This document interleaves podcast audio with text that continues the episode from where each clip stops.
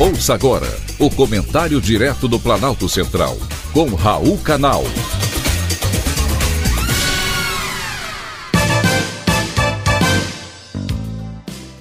Queridos ouvintes e atentos escutantes, assunto de hoje: populismo eleitoreiro. Passadas as eleições, aliás, bastante conturbadas, e com a posse do novo velho governo, começam a surgir os primeiros episódios de Catarse. E como diria Cazuza, a ilusão acabou. Haverá aumento de impostos.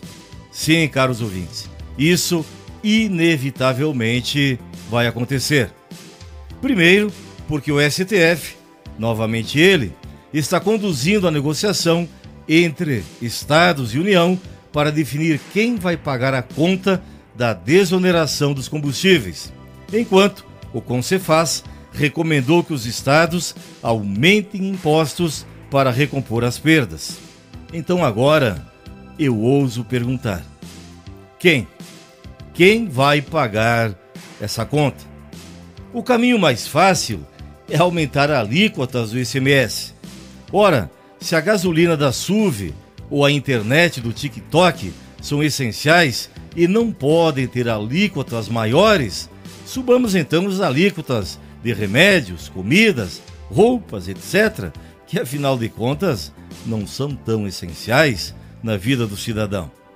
Ou podemos manter o nível atual da tributação sobre o consumo e olhar para outro imposto de competência dos estados, o ITC-MD, que é justamente o imposto cobrado sobre heranças e doações, e mandar essa conta para os andares mais altos da pirâmide social.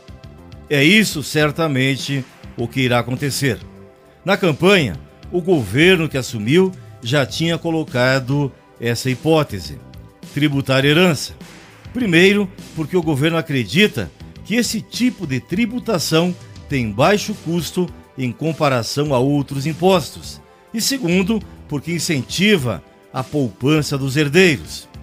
Porém, acontece que essa medida não será apenas para grandes fortunas. Ela vai atingir qualquer herança deixada para suas gerações. E isso preocupa.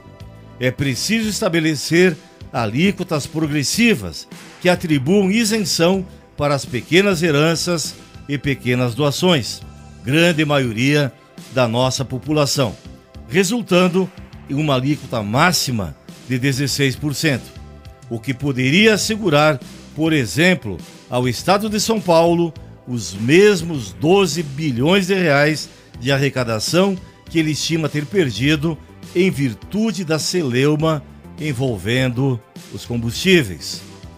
Como o ICMS é um tributo tipicamente regressivo, que pesa mais sobre as camadas mais pobres da nossa população e interfere negativamente na dinâmica econômica, essa seria a aposta mais certeira para o novo governo.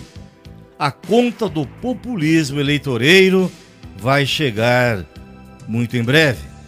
Resta definir quem de nós ou quais de nós irá pagá-la. Foi um privilégio, mais uma vez, ter conversado com você.